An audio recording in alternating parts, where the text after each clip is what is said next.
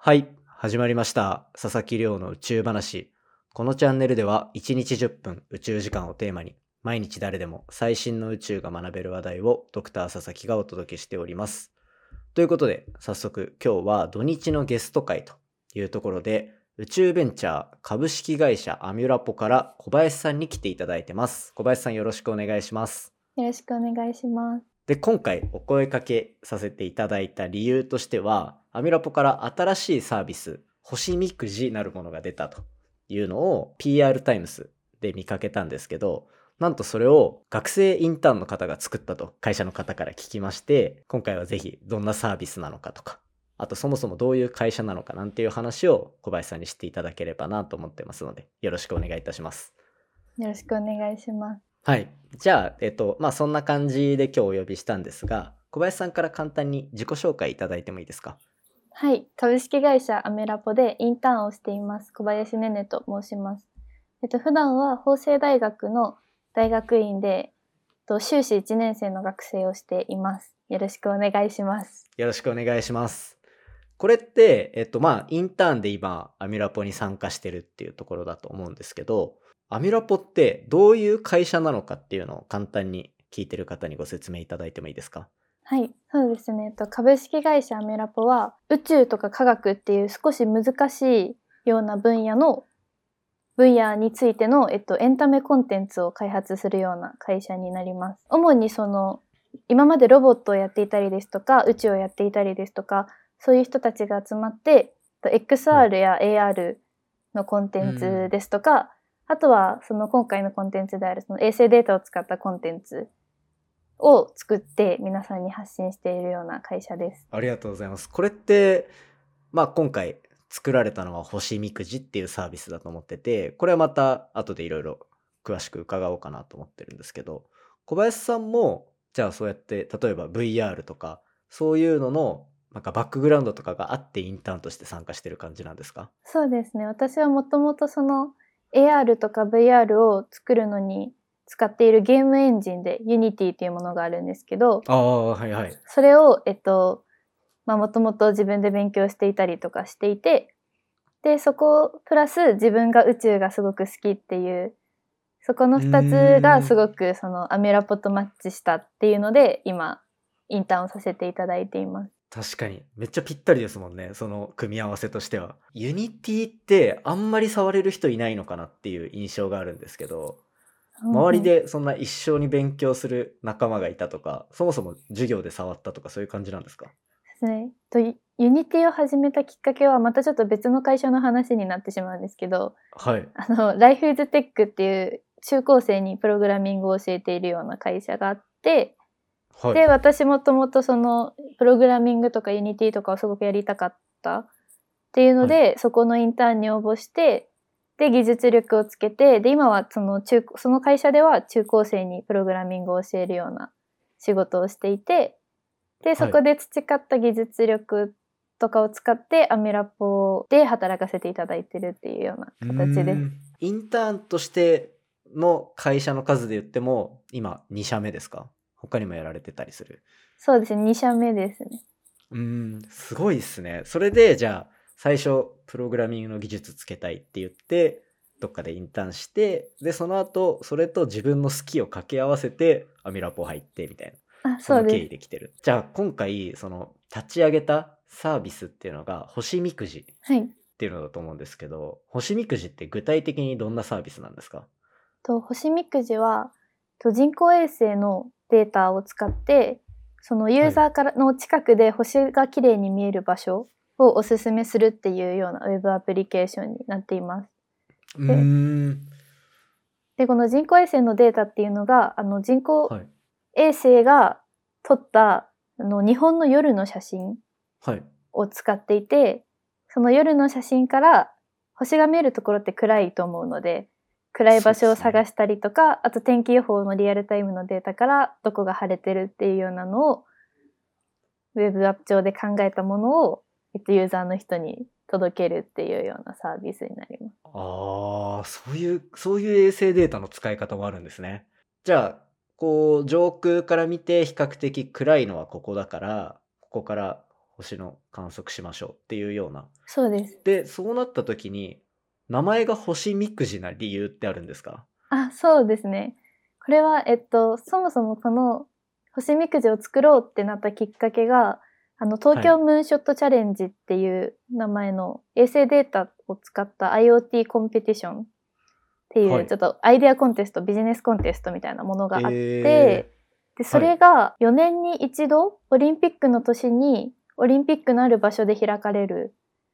コンペだったんですよね。あ、じゃあ世界中で開催されてるやつなんですか？みたいで、で、それの日本大会ということで、まあ一応、そのはい日本がオリンピックでやってたので、日本っぽい何か、そういう日本の文化的なものを入れたいなと思って、考えたときに、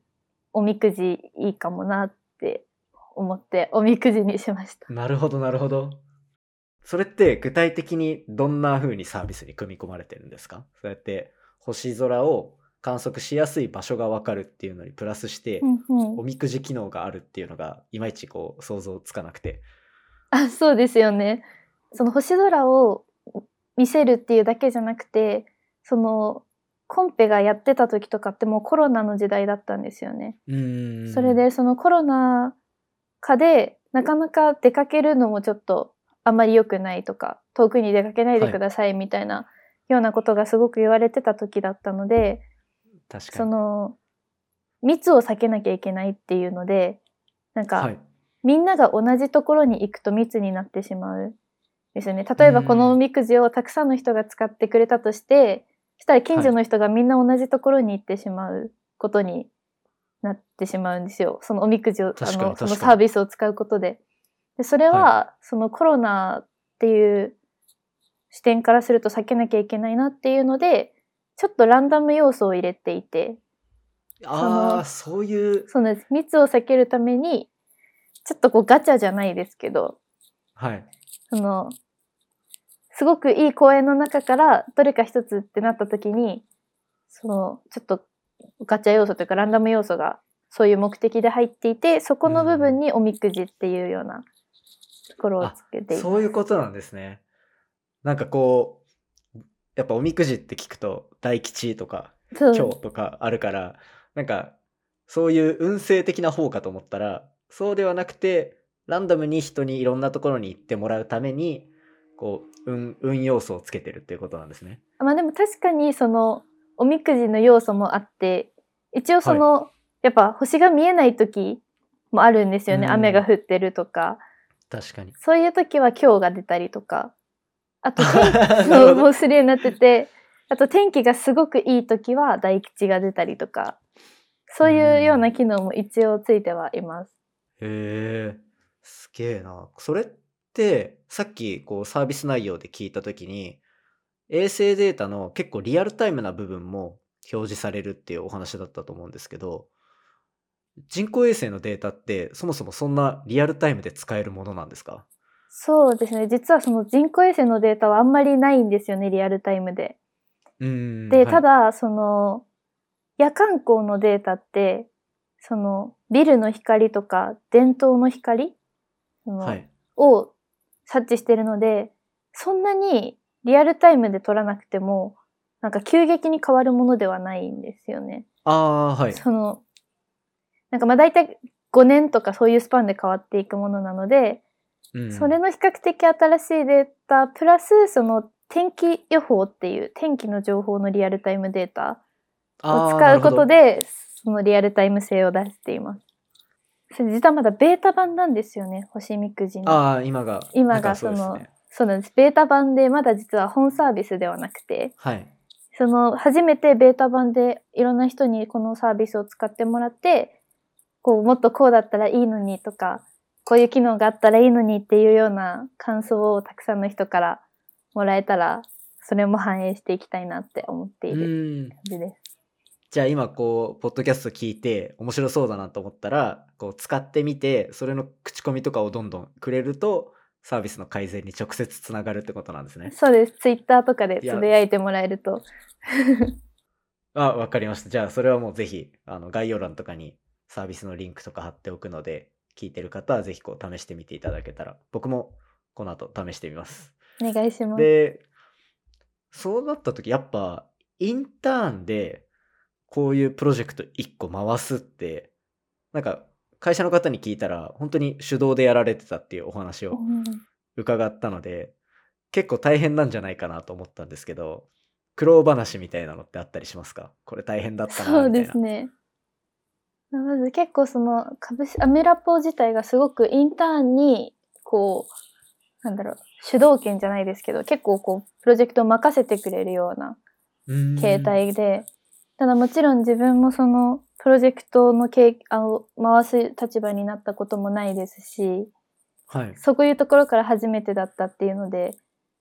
まあそうですねもう本当にミーティングのやり方からどうしようっていうようなとあころからそこから、そう始まっていうのも全部ご自身でそう組み立てて。で、あと、その、実はこの、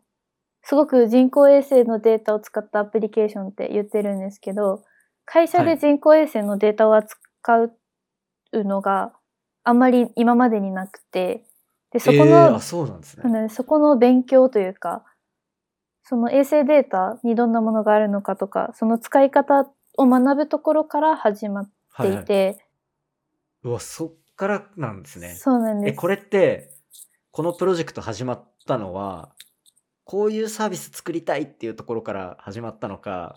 そもそもこうアイデア出しとか、人工衛星のデータ使ったなんかやりたいよねとか、そっちから入ったのかでいうとどっちになるんですか？と、後者の方ですね。あはい。人工あの衛星のデータを使って何かやってみたいけど何をしたらいいかなっていうところでコンペティションに出てみそのビジネスコンテストに出てみて会社の軸としてエンタメっていうのがあるのでそこはぶらしたく、あのぶれたくないっていう思いはあったんですけどはい。それで何ができるかっていうところのアイデア出しから始まります。うーん、そうなんですね。これ、ちなみに、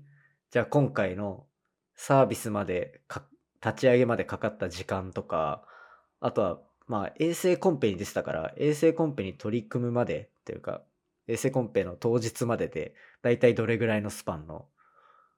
プロジェクトだったんですか？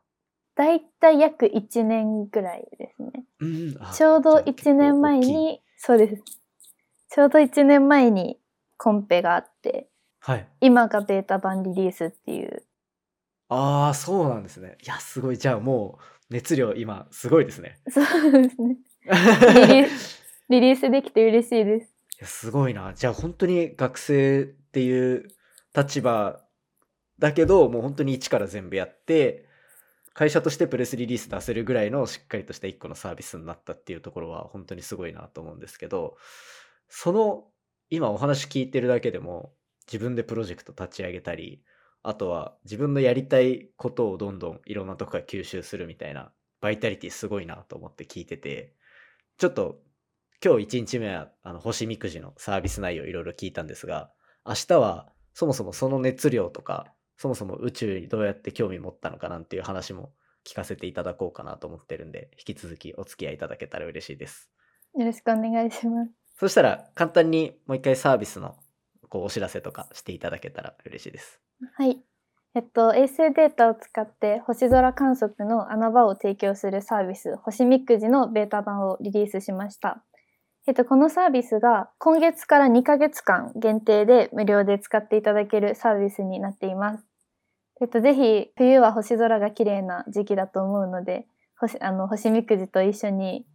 星空観測を楽しんでいただけたらと思います。ぜひ使ってみてください。はい、ありがとうございます。そうですね、12月とかは本当に多分1年の中で改正率が一番高い時期になるんで、天体観測のお供に皆さん使ってみてください。ということで、今日は1日目、こうアミラポからスタートした新サービス、星みくじについて開発とプロジェクトリードした小林さんに来ていただきました。ありがとうございます。ありがとうございました。今回の話も面白いなと思ったら、お手元のポッドキャストアプリでフォロー、サブスクライブよろしくお願いいたします。番組の感想や宇宙に関する質問については、ツイッターで募集しております。ハッシュタグ宇宙話、宇宙が漢字で話がひらがなになっておりますので、じゃんじゃんつぶやいていただけたら嬉しいです。星みくじの、えっと、サービス内容についても概要欄に貼っておくので、興味がある方は覗いてみてください。それではまた明日お会いしましょう。さようなら。